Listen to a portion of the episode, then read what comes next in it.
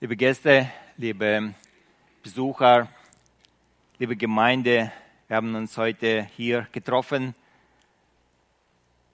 außerhalb der gewöhnlichen Zeit, um das Sterben und Leiden Jesu Christi, aber auch den Ausblick auf seine Auferstehung neu uns ins Bewusstsein zu rufen. Es ist unmöglich in einer Predigt heute die Geschichte der Kreuzigung zu erfassen. Es sind einfach zu viele Details. In der letzten Zeit, wo ich mich intensiv mit der Geschichte der Kreuzigung mit der letzten Woche auseinandergesetzt habe, sind mir so viele Aspekte wichtig geworden und ich bin mir wohl bewusst, dass ich heute nicht imstande bin, alles Wichtige zu erwähnen.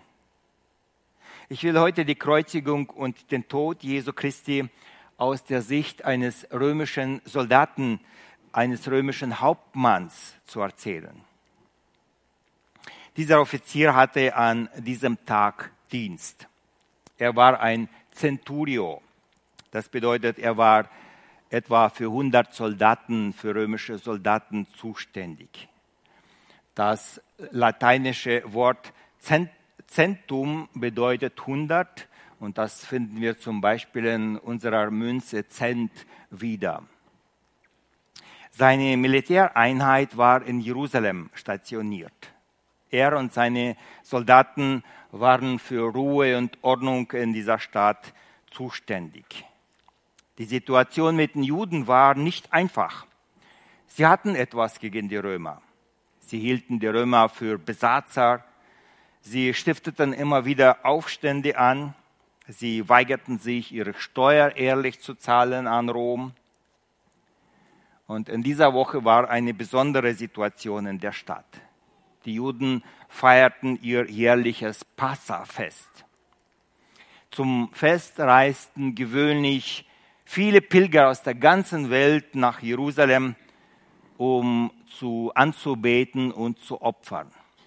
Man sagt, dass zu dem Passafest an manchen Jahren bis zu drei Millionen Menschen sich in der Stadt aufhielten. Doch der Centurio war gefasst.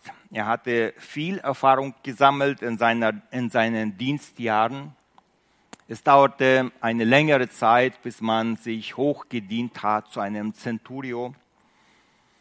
Er war mit Kriegen und Kämpfen vertraut. Er erlebte, wie Menschen in der Arena bei den Gladiatorenkämpfen sterben. Er hat gesehen, wie Menschen auf den Schlachtfeldern sterben. Auch die Hinrichtung von Verurteilten fiel in die Zuständigkeit der Soldaten. Sein Beruf war Töten. In diesem Jahr war die, äh, die Situation in der Stadt Jerusalem noch einmal anders. Eine Woche vor dem Fest besuchte ein gewisser Jesus die Stadt. Und unzählige Menschenmenge bereiteten ihm einen triumphalen Einzug nach Jerusalem. Die Juden warteten schon lange auf ihren Messias und jetzt meinten sie, dass Jesus dieser Messias sei. Er zog in die Stadt auf eine ungewöhnliche Weise reitend auf einem Esel ein. Seltsam. Von diesem Jesus hatte er schon viel gehört. Wer kannte ihn nicht? Die Kunde von Jesus Christus war weit über die Grenzen des Landes verbreitet. Er war nicht nur in ganz Galiläa und Judäa bekannt, auch in Phönizien und in Syrien sprach man von seinen Wundern und von seiner Lehre. Sogar die Griechen aus dem Ausland kamen und sie wollten seine Lehren hören und mit ihm reden. Ja, seine Lehren waren für die Schriftgelehrten immer provokant und sie gaben den Gläubigen Hoffnung und den Sündern Freude im Herzen. Und ausgerechnet in dieser Nacht wurde dieser Jesus von der Tempelwache verhaftet. Zuerst wurde er in der Nacht zu Hannah, dem ehemaligen Hohepriester gebracht. Dort wurde er verhört. Nach diesem Verhör wurde Jesus zum amtierenden Hohepriester Kaiphas überführt und vor das Sinedrion gestellt. Das war das höchste jüdische Gericht. Die Ratsherren wurden nachts aus ihren Betten geholt. So dringend war dieses Anliegen. Dieser Jesus musste schnell, noch vor dem Passafest, verurteilt werden, bevor das Volk begreift, was hier geschieht. Denn viele im Volk hielten ihn für einen Propheten. Priester und Älteste suchten dringend nach Zeugen, um ihn zu verurteilen. Wer hätte das von der geistlichen Elite Israels jemals gedacht? In ihrem Gesetz warnte Gott die Richter und die Priester, dass sie immer ohne Ansehen der Person Menschen richten sollten. Sie sollten immer prüfen, ob die Zeugen glaubhaft sind. Gott warnte das Volk vielfach. Gott warnte die Priester und die Richter, dass er unschuldiges Blut nie ungesünd lassen wird. Er wird strafen für ungesündes Blut. Man sagte, dass die Zeugen sehr widersprüchlich waren und untauglich für eine Anklage. Und darum wurde er einfach der Gotteslästerung beschuldigt. Man hatte ihn hart geschlagen und zu Pilatus gebracht. Und nun konnte der Centurio zusehen, wie dieser Jesus dem Statthalter Pontius Pilatus vorgeführt wird, geschlagen, müde und entkräftet. Eigentlich hassten die römischen Führer, eigentlich hassten die jüdischen Führer die Römer und wollten mit ihnen nichts zu tun haben. Aber wenn es nötig war, dann zogen sie doch die Strippen im Hintergrund, um das politische Geschehen im Land zu beeinflussen. Aber sie konnten keinen Menschen zum Tode verurteilen. Sie waren nur eine religiöse Macht, die politische Macht und auch das Gericht. Das lag in den Händen der Römer. Und darum brauchten sie jetzt den Pontius Pilatus. Die Anklage oder der Angeklagte, der benahm sich merkwürdig. Obwohl er von den Ältesten und von den Priestern hart angeklagt wurde, verteidigte er sich nicht. Als Pilatus ihn fragte, ob er der Judenkönig sei, bestätigte er das. Merkt er nicht, wie sie ihm einen Strick um den Hals drehen? Wie kann dieser Mann in seinem erbärmlichen Zustand behaupten, ein König zu sein? Wo ist seine Armee? Wo ist sein Land? Wo sind seine Leute? Vor, von welchem Reich spricht er? Pilatus merkte bald, dass es hier mit unrechten Dingen zugeht. Er wollte sich die Hände mit dieser Sache nicht mehr schmutzig machen. Und da fiel dem Pilatus eine geniale Idee ein. Er hatte mitbekommen, dass der König Herodes aus Galiläa in der Stadt Jerusalem zu Besuch ist. Dieser Jesus, der kommt doch aus Galiläa. Darum sollte doch Herodes sich um diese Sache kümmern. Er ist sein Untertaner. Und nun müssen die Soldaten des Centurio diesen Jesus von Pilatus zu Herodes bringen. Herodes wollte schon lange mal mit Jesus sprechen. Er war neugierig auf, dieses, auf diese Begegnung. Aber Jesus weigerte sich, mit ihm zu sprechen. Und nach einer gewissen Zeit, wo Herodes gesehen hatte, dass Jesus mit ihm nicht sprechen möchte, hat er ihn wieder zurück zu Pilatus geschickt. Und nun hatte Pilatus diesen Jesus wieder am Hals. Der Zenturion merkte nun, wie Pilatus nervös wurde. Am liebsten würde er diesen Jesus einfach laufen lassen, denn er kannte oder erkannte, dass dieses, dieser Jesus unschuldig ist. Aber gleichzeitig hatte er auch Angst, dass seine Feinde ihn in Rom anklagen werden. Schließlich hat dieser Jesus behauptet, dass er der Messias und dass er der König der Juden sei. Das konnte man ihm in Rom falsch auslegen. Der Zenturier schaute erneut zu, wie Pilatus Jesus Fragen stellt, aber seltsamerweise schwieg dieser Jesus. Er antwortete einfach nichts. Er verteidigte sich nicht. Pilatus herrschte ihn an. Weißt du nicht, wer mit dir spricht? Ich kann dich freilassen oder ich kann dich kreuzigen lassen. Ist das dir bewusst? Diesmal antwortete Jesus, aber nicht wie ein Angeklagter, sondern wie einer, der weiß, dass sein Schicksal fest in der Hand Gottes ist. Er antwortete ruhig und auf Gott schauend. Ich lese aus Johannes 19, Vers 11. Du hättest keine Macht über mich, wenn es nicht von oben her gegeben wäre. Darum, der mich dir überantwortet hat, der hat größere Sünde.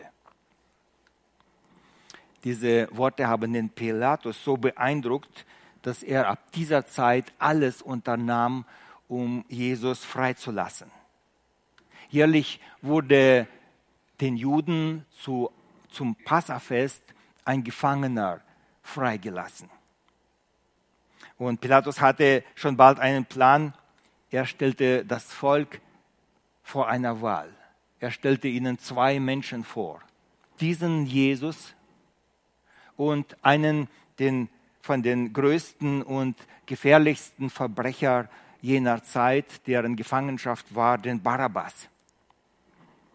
Aber merkwürdigerweise ging sein Plan nicht auf. Die Juden entschieden sich für Barabbas. Und nun zog Pilatus seinen letzten Trumpf aus dem Ärmel. Er ließ diesen Jesus geißeln. Das war eine schreckliche Strafe. Die Verurteilten wurden an einen Pfosten gebunden, der Oberkörper wurde entblößt und er wurde mit einer Peitsche zugerichtet. Die Peitsche war so ähm, präpariert, dass sie die Haut zerfetzte, die Muskeln zerriss. Und es kam schon immer wieder vor, dass Verurteilte bei dieser Peinigung, bei, diesem, äh, bei dieser Folter auch starben. Die Soldaten des Centurio hatten heute diesen Dienst. Sie mussten die Strafe ausführen und später auch die Kreuzigung. Jesus wurde in den Hof des Statthalters geführt und dort der Folter ausgeliefert. Ich lese aus Markus, wie er das beschreibt. Markus 15, Vers 16, da steht geschrieben, die Soldaten aber führten ihn hinein in den Palast, das ist das Prätorium, und riefen die ganze Abteilung zusammen und zogen ihm einen Purpurmantel an und flochten eine Dornenkrone und setzten sie ihm auf. Und fingen an, ihn zu grüßen. Gegrüßet seiest du, der Judenkönig. Und schlugen ihn mit einem Rohr auf das Haupt und spien ihn an und fielen auf die Knie und huldigten ihn. Und als sie ihn verspottet hatten, zogen sie ihm den Purpurmantel aus und zogen ihm seine Kleider an. Nach der Geißelung haben die Soldaten des Centurio den Jesus wieder zu Pilatus geführt. Und Pilatus stellt diesen Jesus, der so zugerichtet wurde, erneut den Führer, den Führern des Volkes vor und nun steht er da, blutig, gedemütigt, erbärmlich. Er hat keine Kraft, um selbstständig zu stehen. Ist das nicht genug, meint der Pilatus? Kann ich jetzt ihn freilassen? Habt doch Erbarmen mit diesen Menschen. Seht, welch ein Mensch. Doch die Führer des Volkes haben inzwischen die Meinung des Volkes gründlich verändert noch vor ein paar Tagen haben sie diesem Jesus zugejubelt und geschrien, gegrüßet seid der, der da kommt im Namen des Herrn. Hosiana. Menschen lassen sich leicht manipulieren durch Falschinformationen. Die Obersten des Volkes haben gesagt, dieser Mensch ist ein Betrüger. Er hat Gott gelästert. Ihr liebt doch euren Gott, oder? Ihr seid auch fromme Juden. Pilatus, der Römer, der will ihn freilassen. Merkt er nicht, dass er auch auf der Seite Jesu Christi steht? Und nun schrie das Volk dem Pilatus entgegen, immer lauter und immer lauter, kreuzige ihn, kreuzige ihn. Angst erfüllte das Herz des Pilatus. Gegen diesen Hass komme ich nicht an. Und darum ließ er vor den Augen des, ganzes, des ganzen Volkes eine Schüssel mit Wasser holen. Er wusch sich die Hände in diesem Wasser und hat gesagt, nehmt diesen Jesus, kreuzigt ihn. Ich habe mit dieser Sache nichts zu tun. Und nun mussten die Soldaten des Centurio diesen Jesus zur Hinrichtung führen. Der Centurio überwachte die Hinrichtung persönlich. Die Bibel sagt, dass er da stand und zuschaute. Es darf nichts schief gehen. Jesus und zwei weitere Verurteilten sollten auf dem Hügel Golgatha gekreuzigt werden. Den Querbalken vom Kreuz mussten sie selber zur Hinrichtung tragen. Unterwegs brach Jesus zusammen. Und darum musste ein anderer sein Kreuz weitertragen. Kein Wunder. Es war jetzt schon der zweite Tag, wo er nicht geschlafen, nicht gegessen hat, wo er mehrfach gepeinigt wurde, wo er der Geißelung ausgesetzt wurde und er war absolut entkräftet. Aber, und ein anderer trägt jetzt seinen Querbalken. Aber er flucht nicht, er jammert nicht, er schweigt. Der äh, Prophet Jesaja hat gesagt, er schwieg wie ein Lamm, das zur Schlachtbank geführt werde. Es war neun Uhr morgens am Tag vor dem großen Passafest, als der Centurio seinen Soldaten den Befehl gab, Jesus an das Kreuz zu nageln. Ich lese aus dem Markus Evangelium Kapitel 15, Vers 25, da steht geschrieben, es war aber die dritte Stunde und sie kreuzigten ihn. Die dritte Stunde ist in der römischen ähm, oder in der jüdischen Zeitrechnung gleich 9 Uhr morgens bei uns. Kreuzigung war eine grausame Hinrichtung. Manche Gekreuzigten hingen noch tagelang am Kreuz, bis sie qualvoll sterben konnte. Ihre Flüche waren weit durch die Gegend zu hören, bis sie langsam an Durst und Erstickung starben. Nach getaner Arbeit setzten sich die Soldaten in den Schatten, sie nahmen sich die Kleider der Gekreuzigten, teilten sie in gerechte Haufen und sie warfen ein Los, damit bei der, bei der, damit bei der Verteilung der Beute alles gerecht zugeht. Sie saßen da, sie schauten sich die Qualen der Gekreuzigten an, wie sie hilflos am Kreuz hingen und die Soldaten machten sich daraus einen kleinen Spaß. Ist geschrieben, dass sie spotteten.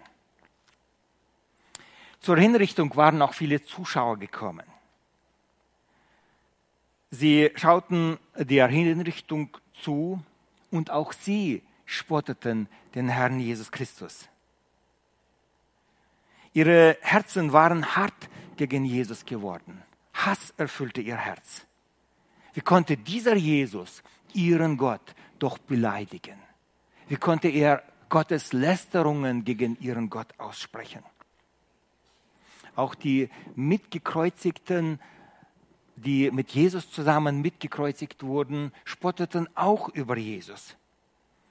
wenn man so gequält wird, dann flucht man, dann sucht man jemanden, der auch schuldig ist, an dem man die Wut rauslassen kann. Und nun vernimmt der Centurio, wie dieser Jesus mitten in diesem Hass, in diesem Spott beginnt zu beten. Es ist das erste Mal, dass er beginnt zu reden. Er spricht mit Gott. Er spricht mit Gott wie mit einem Vater. Er betet unerhörte Worte. Er betet, Vater, vergib ihnen, denn sie wissen nicht, was sie tun. Es ist das erste Wort, das Jesus am Kreuz gebetet hat. Vater, vergib ihnen, denn sie wissen nicht, was sie tun. Der Centurio hat vielfach gehört, wie Menschen unter Schmerzen fluchen, wie sie ihren Feinden den Tod und die Hölle wünschen. Aber er hat noch nie gehört, dass ein gekreuzigter für seine Feinde betet. Er hat noch nie gehört, dass ein, ein gekreuzigter für seine Feinde nicht nur betet, fürbittend, sondern eine Entschuldigung bei Gott sucht und sagt, sie sind blind, diese Menschen.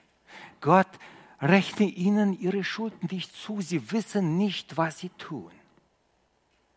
Das hat dieser Centurio noch nie in seinem Leben gehört. Dieses Gebet Jesu Christi das hat wohl auch das Herz des mit angekreuzigten Verbrechers tief getroffen. Plötzlich geht diesem Verbrecher auf, dass dieser Mensch, der neben ihm am Kreuz hängt, auch für ihn betet. Und obwohl sie Jesus Christus auch mit verspottet haben, wie kann dieser Heilige so beten, dass er für seine Feinde betet. Und von seinen Augen fällt es ab wie Schuppen. Er sieht in Jesus den Gesandten Gottes. In der Nähe des Kreuzes standen auch etliche wenige Männer und Frauen aus dem Freundeskreis Jesu. Viele waren geflohen, aber nicht alle. Etliche Frauen und etliche wenige seiner Schüler. Sie weinten und sie trauerten und mussten hilflos zuschauen, wie ihr geliebter Mensch stirbt. Und nun hört der Centurio, wie Jesus Christus das zweite Mal spricht. Und er bittet einen von diesen Menschen, die am Kreuz stehen, und er sagt, kümmere dich bitte um meine Mutter.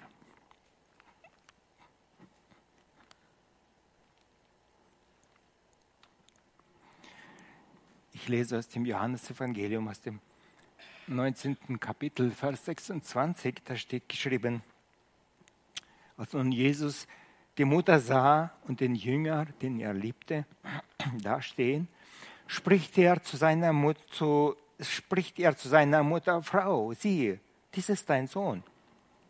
Und zum anderen, dies ist deine Mutter. Der Centurio staunt. Wer denkt schon in seiner Todesstunde an das Wohlergehen seiner Mutter? Einer der Verbrecher flucht weiter und spottet, du bist doch der Messias. Steig vom Kreuz herab, hilf dir und hilf uns, du siehst doch unsere Schmerzen. Aber der zweite Verbrecher bleibt stumm. Und plötzlich wird dem anderen Verbrecher seine ganze Schuld bewusst. Und dann beginnt er Jesus zu verteidigen, obwohl am Anfang beide geflucht haben. Er bekennt sich nun öffentlich, dass er tatsächlich ein schlimmer Verbrecher ist. Er sagt, wir werden zu Recht verurteilt.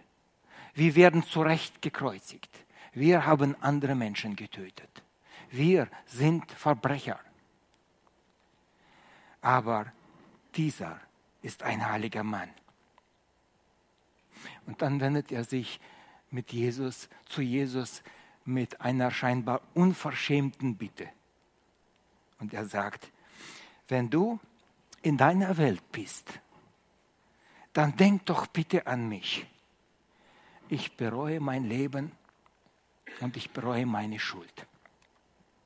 Und nun hört der Centurio, wie Jesus das dritte Mal spricht. Und es sind Worte der Gnade. Ich lese aus dem Lukas-Evangelium, Kapitel 23, Verse 42 und 43. Und er sprach: Jesus, gedenke meiner, wenn du in dein Reich kommst. Und er sprach zu ihm: Wahrlich, ich sage dir, heute wirst du mit mir im Paradies sein. Der Centurio steht fassungslos da. Noch nie hat er so einen Menschen gesehen. Inzwischen stand die Sonne hoch im Himmel. Es war die sechste Stunde nach der jüdischen Zeitrechnung. Das ist bei uns 12 Uhr mittags. Und nun legte sich eine Finsternis über die ganze Stadt. Das war unheimlich. Die Wärme der Sonne war plötzlich weg. Nur viel, viel länger wie bei einer Sonnenfinsternis. Ganze drei Stunden. Als ob die Natur mittrauerte. So was hatte der Centurio noch nie erlebt. Und mitten in dieser Dunkelheit hört er, wie Jesus das vierte Mal spricht. Und wieder betet er. Aber er betet nicht mehr leise, sondern er schreit. Ein Hilferuf. Ich lese aus Markus Evangelium 15, Vers 34. Und in der neunten Stunde schrie Jesus mit lauter Stimme, mein Gott, mein Gott,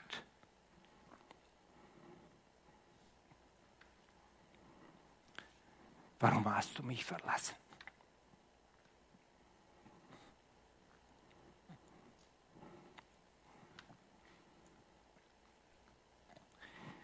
Bis dahin betete Jesus zu seinem Vater.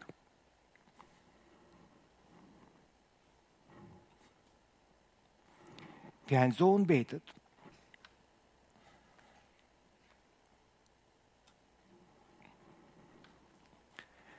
Jetzt stirbt er am Kreuz alleine und verlassen. Und er sieht vor sich einen Gott, der richtet. Ein Gott, der richtet die Schuld der Welt. Jesus spürt sich, spürt, als ob er total verlassen ist von Gott. Gott verhüllt sein Gesicht die Natur trauert. Es ist eine Finsternis über der Stadt. Und dieser Hilferuf durch die Gegend. Mein Gott, mein Gott, warum hast du mich verlassen?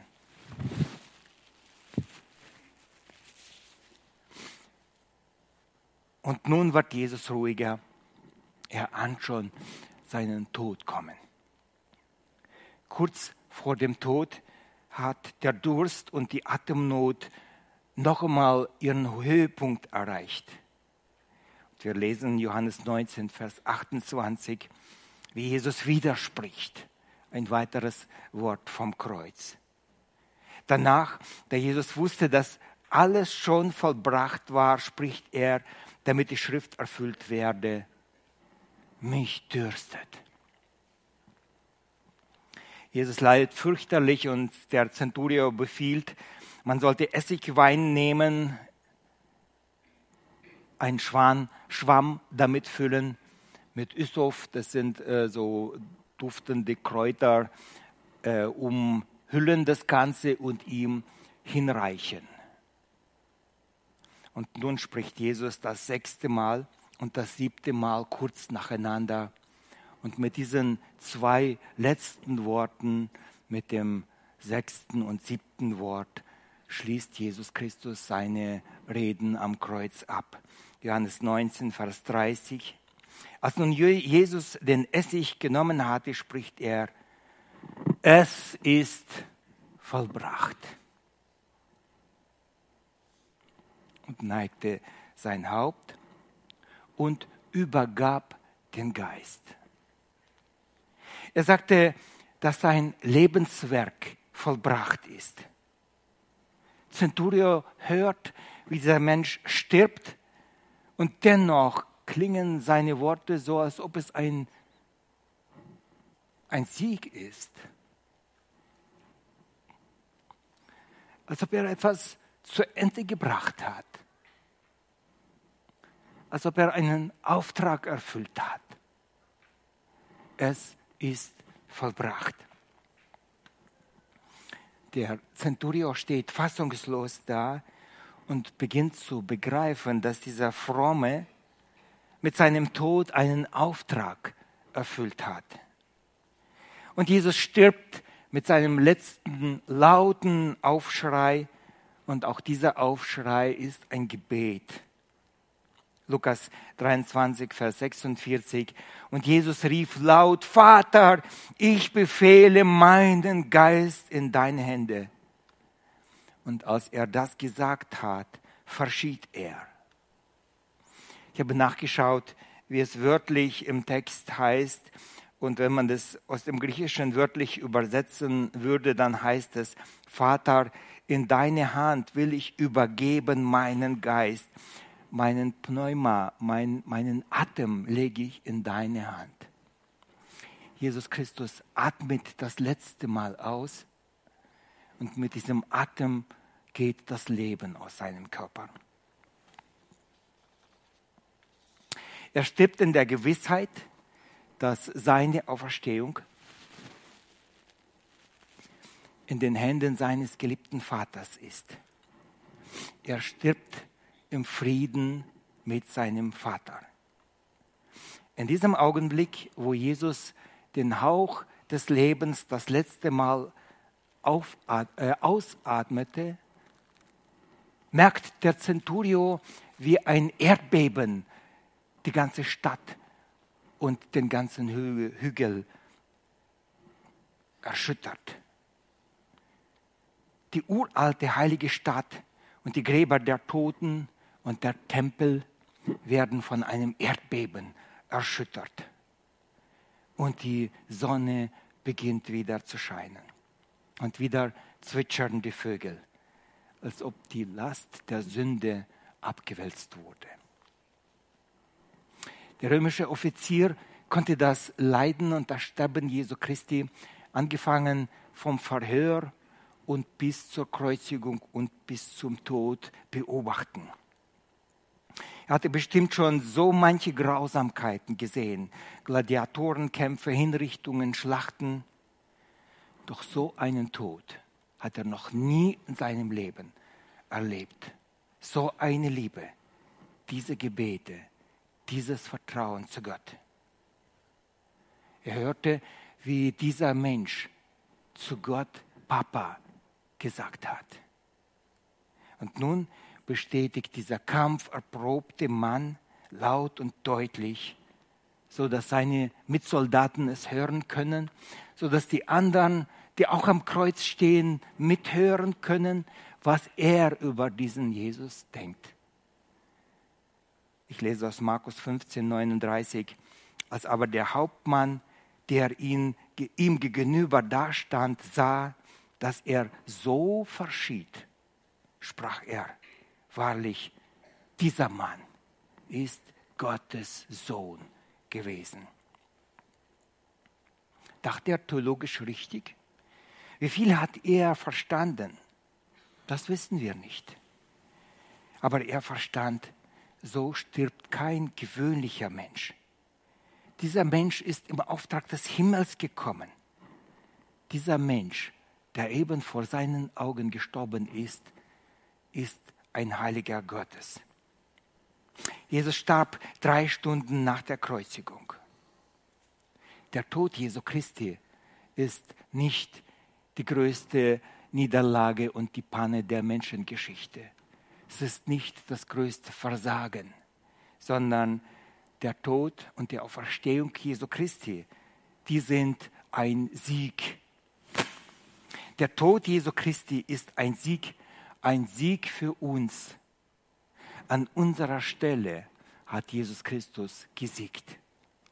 Erich Sauer ein Theologe schreibt in seinem Buch Der Triumph des Gekreuzigten folgendes. Das Kreuz ist das größte Ereignis der Heilsgeschichte. Noch größer als die Auferstehung. Denn das Kreuz ist der Sieg. Die Auferstehung der Triumph. Aber der Sieg ist noch wichtiger als der Triumph, obwohl sich dieser mit Notwendigkeit aus ihm ergibt der Sieg selber war, voll, war vollkommen. Es ist vollbracht. Der Sieg Jesu Christi ist ein Sieg für uns. Am Kreuz bezahlte Jesus Christus unsere Schuld. Der Tod Jesu Christi zeigt uns die Liebe Gottes. Haben wir diese Liebe verstanden? Haben wir sie angenommen? Wir können heute darum bitten, dass Gott uns neu die Augen auftut auf das Werk, das Jesus Christus am Kreuz vollbracht hat. Wie er es dem Centurio die Augen aufgetan hat, wie er dem Verbrecher am Kreuz die Augen aufgetan hat. Der Tod Jesu Christi zeigt die Schwere unserer Sünde. In den Augen Gottes ist unsere Sünde des Todes würdig. Der Tod Jesu Christi zeigt die Gerechtigkeit Gottes. Gott ist heilig und er konnte die Sünde, unsere Sünde, nicht einfach vergeben. Jemand musste für die Sünde bezahlen. Gott ist heilig. Der Tod Jesu Christi zeigt auch das Gericht Gottes. Gott lässt keine Sünde ungestraft. Der Tod Jesu Christi, seine Auferstehung, Sie sollten unser Herz mit einer großen Dankbarkeit füllen. Herr, lass mich dein Leiden am Kreuz verstehen, schätzen und dankbar sein. Amen.